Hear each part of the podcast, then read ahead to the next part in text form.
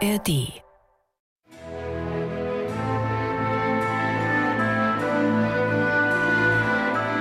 MDR Klassik, die Bachkantate mit Maul und Schrammeck.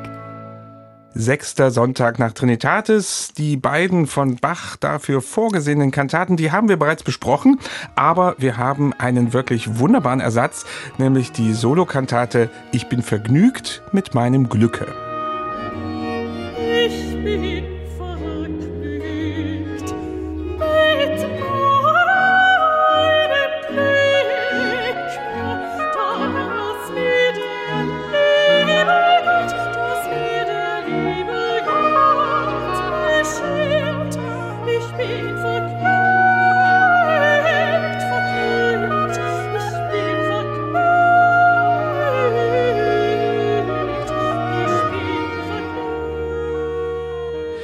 Bestimmt ist diese Kantate von Johann Sebastian Bach für den Sonntag Septuagesime. Das ist der erste Sonntag nach der Epiphaniaszeit, also in diesem kurzen Zwischenraum vor der Fastenzeit. Diesen Sonntag, Septuagesime, den gibt es nicht in jedem Jahr, aber wohl gab es ihn 1727, denn da ist diese Kantate erstmals in Leipzig aufgeführt worden. Ja, Michael, was den Textdichter betrifft, das ist ja so ein Kontinuum in unserem Podcast da tappen wir für die Leipziger Kantaten ja oft im Dunkeln. Hier aber haben wir gleich irgendwie zwei Dichter, die in Frage kämen. Das ist ja auch mal was Neues.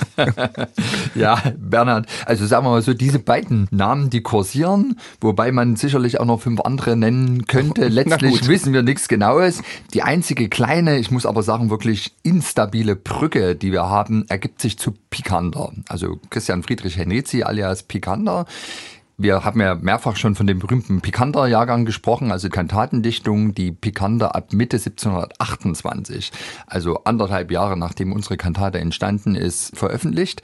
Da gibt es eine Kantatendichtung, die heißt nicht, ich bin vergnügt mit meinem Glücke, sondern ich bin vergnügt mit meinem Stande, den mir der liebe Gott beschert. Das ist ein Kantatentext, der in ganz enger Verbindung zu stehen scheint mit ich bin vergnügt mit meinem Glücke. Teilweise tauchen da identische Zeilen auf, teilweise teilweise merkt man, es ist irgendwie die gleiche Thematik. Und das könnte nun zweierlei bedeuten. Es könnte zum einen bedeuten, dass vielleicht unsere Kantatendichtung hier so eine Art Frühfassung ist, also ein früher Pikanter vor dem Pikanter Jahrgang. Oder aber es ist ein Dichter, auf den nachher sich Picander bezieht in seiner Kantate. Ohne die Picander, Quelle zu nennen. Ohne, auch, auch das passiert, genau. Also kurzum, wir wissen nichts Genaues. Als zweiter Name, den du genannt hast, Christoph Bergmann. Naja, da wissen wir ja nur durch die Forschung von Christine Blanken seit ein paar Jahren, dass tatsächlich in diesen Kantaten, die Bach 1726, 27 komponiert hat, offenbar bei vielen der Birkmann, damals Theologiestudent hier an der Uni in Leipzig, sich als Textdichter dingfest machen lässt. Und zum Beispiel geht auf ihn offensichtlich zurück, ich habe genug, ich will den Kreuzstab gerne tragen. Also die sogenannten Ich-Kantaten. Und unser Text hier, ich bin vergnügt mit meinem Glücke, würde da ganz gut ins Raster passen. Allerdings ist in dieser Dichtung mit Kantatentexten, die der Birkmann später in Nürnberg veröffentlicht hat, auf dessen Basis wir ihn überhaupt jetzt als Textdichter Bachs annehmen, da ist unser Kantatentext, also zu Ich bin vergnügt mit meinem Glücke, nicht drin. Insofern, es könnte Birkmann gewesen sein, es könnte könnte Picander gewesen sein. Es könnte aber auch irgendjemand sonst gewesen sein. Also eine ganz präzise Aussage. Kommen wir mal auf das Evangelium an diesem Sonntag Septuagesime. Das ist das Gleichnis von den Arbeitern im Weinberg, ein ziemlich prominentes Gleichnis. Und diese Arbeiter, die erhalten trotz unterschiedlicher Arbeitsleistung und Arbeitslänge alle den gleichen Lohn und einige fühlen sich da ungerecht behandelt. Wie geht der Text jetzt darauf ein? Naja, nicht ganz direkt muss man sagen.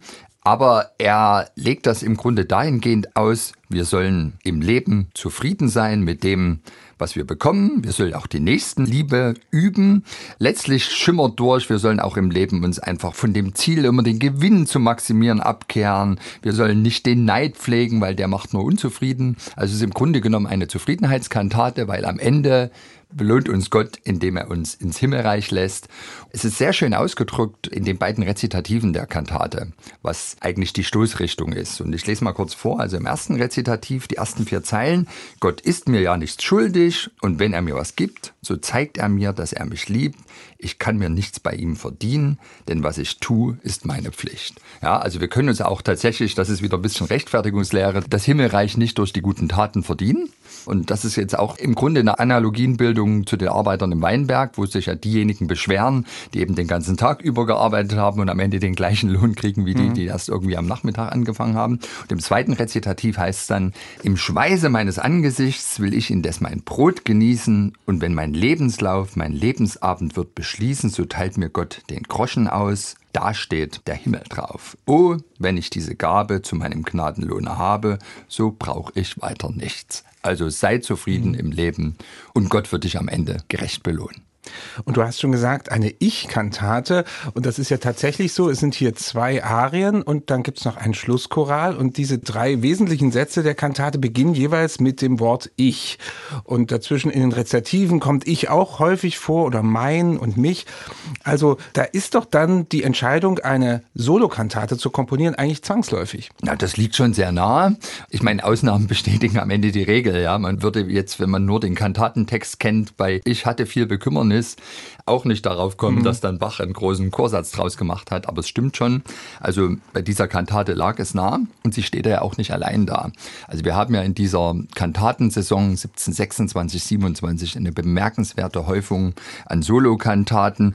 Eine Woche nach unserer Kantate hier entsteht BWV 82, die berühmte Bass-Solo-Kantate Ich habe genug.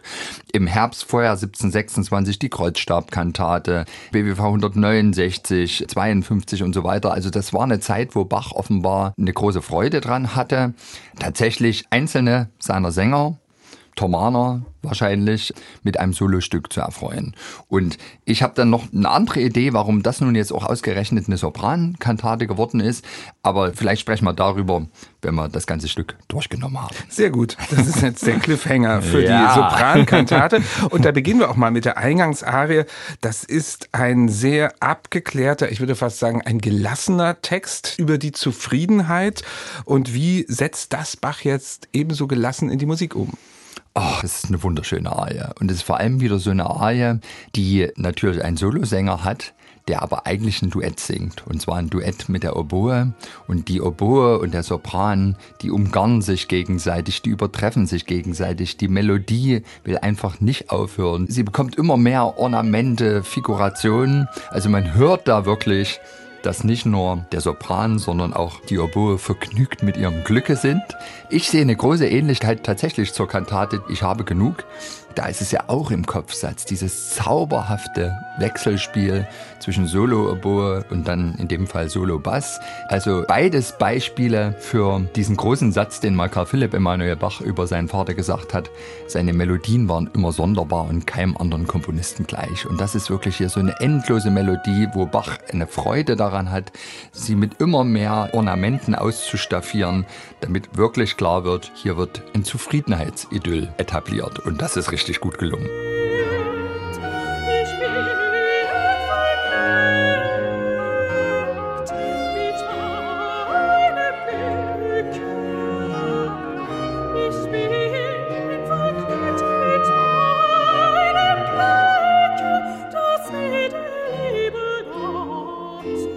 podcast.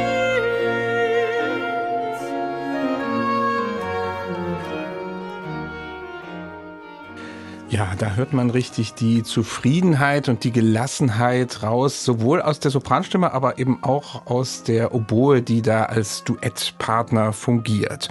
Und dann gibt es eine zweite Arie in der Kantate mit dem Text Ich esse mit Freuden mein weniges Brot. Also da wird auch hingewiesen drauf, dass man also mit dem, was man hat, zufrieden sein soll. Ist das jetzt nochmal eine Replik der ersten Arie oder ist das jetzt ein völlig anderer musikalischer Ton? Na, ich finde, es ist der Rausschmeißer. Also der Mensch ist immer noch derselbe und der ist immer noch total zufrieden, ja. Ich esse mit Freuden mein weniges Brot und gönne dem Nächsten von Herzen das Seine. Ein ruhig Gewissen, ein fröhlicher Geist, ein dankbares Herze, das lobet und preist, vermehret den Segen verzuckert die Not. Ja, also verzuckert die Not. Herrlich.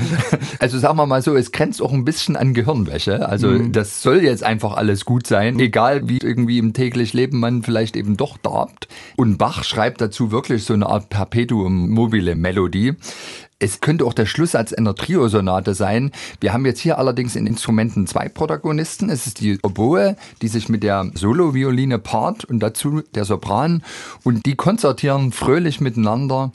Und ich glaube, nicht ganz zufällig hat Bach sich hier eine Melodie gesucht, die sehr liedhaft wirkt und sich unmittelbar einprägt. Und tatsächlich, ich glaube, die Gottesdienstbesucher, die damals am Sonntag Septuagesime in der Thomaskirche waren, die werden genau diese Melodie aus der Kantate mit nach Hause genommen haben, haben sich so an den Mittagstisch gesetzt und es summte immer noch in ihnen, ich esse mit Freuden mein weniges Brot. Und so hat vielleicht Bachs Musik den Tag und vielleicht auch die Welt ein kleines Stückchen besser gemacht. Und da schließen wir uns doch an.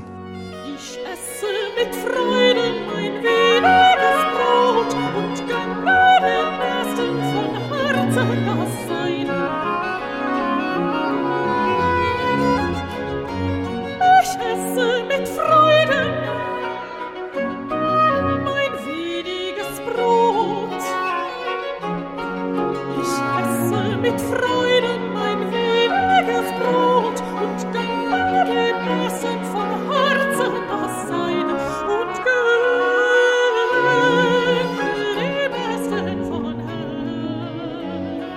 das ist diese Zufriedenheitsarie. Ich esse mit Freuden mein weniges Brot, schön beschwingt im Dreiertakt, singt da die Sopranistin. Ja, und apropos Sopranistin oder Sopranist, das ist ja so eine große Frage. Also du hast vorhin das schon so mal ein bisschen angesprochen. Wir haben ja etliche Solokantaten schon gehabt, auch Sopran-Solokantaten. Und dazu am Schluss habe ich immer gefragt, wer soll es denn mal gesungen haben? Wir hatten Pauline Kellner für Kantate Mein Herz schwimmt im Blut ja. als Vorschlag. Bei Jauchzet Gott in allen Landen hast du gesagt, das war bestimmt Anna Magdalena Bach. Wer sonst? Hast du hier vielleicht einen Vorschlag, wer das gesungen haben könnte? Naja, ich würde jetzt gerne wieder Argumente für Anna Magdalena bringen, aber hier muss ich jetzt mal den Bachforscher, den vorsichtigen Musikwissenschaftler rausholen. Die Quellenlage bei dieser Kantate ist hervorragend. Wir haben Bachs autographe Partitur und wir haben den originalen Stimmensatz. Und bei dem Stimmensatz schreiben die typischen Thomaner alle mit, die auch die Stimmensätze für die üblichen Kantaten dieses Jahres, die definitiv für den Gottesdienst entstanden sind, geschrieben haben. Und daher würde ich sagen, nach Lage der Dinge ist das eindeutig eine Leipziger Kirchenmusik vorgetragen von einem Solosopran und das konnte eben, weil die Frau damals leider noch in der Kirche schweigen musste, ja, so ist es das ganze 18. Jahrhundert über, kann es leider nicht Anna Magdalena Bach gewesen sein. Es wird ein Thomaner gewesen sein. Jetzt aber folgendes, und ich glaube, das könnte tatsächlich im Besonderen jetzt Bachs Entscheidung hier für einen Solosopran erklären. Das ist ja eine Kantate, die im Winter 1727 Uhr aufgeführt wird. Und im Januar haben ja die Thomaner immer das vierwöchige Neujahrssingen. Da müssen die eingeteilt in vier achtköpfige Kantoreien vor und in den Häusern aller Leipziger kleine Konzerte geben gegen Spenden. Davon ausgenommen waren zwei Diskantisten. Da gab es nämlich seit dem Thomaskantor Schelle die sogenannten Schongelder. Die wurden diesen beiden Diskantisten, Sopranisten gezahlt als Kompensation dafür, dass sie beim Neujahrssingen nicht mitgehen, deswegen dort kein Geld kriegen, dafür aber umso mehr sicherstellen, dass in der Zeit, wo wirklich ein Großteil des Chors wegen dieses kräftezerrenden Neujahrssingens bei Wind und Wetter latent heißer ist, wenigstens die beiden noch eine ordentliche Stimme haben. Und ich bin mir sicher, einer von diesen beiden geschonten Diskantisten wird derjenige gewesen sein, der Ich bin vergnügt mit meinem Glücke aufgeführt hat. Und der Chor kam eben wirklich erst im Schlusschoral dazu. Und dadurch hat Bach bei aller Schwierigkeit, die dieses Stück auch hat, ja doch ein bisschen wenigstens insgesamt vor dem Chor Gnade walten lassen, wegen der schwierigen Rahmenbedingungen. Aber das möchte ich jetzt noch anmerken. Es schließt doch nicht aus, dass diese Kantate auch mal in der Kantorenwohnung in Bachs Hausmusik erklungen ist mit Anna Magdalena als Solistin. Es braucht ja gar nicht viele Nein. Instrumente dazu. Nein, absolut schließt das nicht aus. Und ich denke, wir gehen jetzt nicht zu weit, wenn wir uns das ohnehin so vorstellen, dass nicht selten einzelne Kantatensätze in der Kantorenwohnung, kaum war die Tinte trocken, schon mal vormusiziert worden, geprobt worden sind, ausprobiert worden sind und dass da dann die Anna Magdalena natürlich gesungen hat.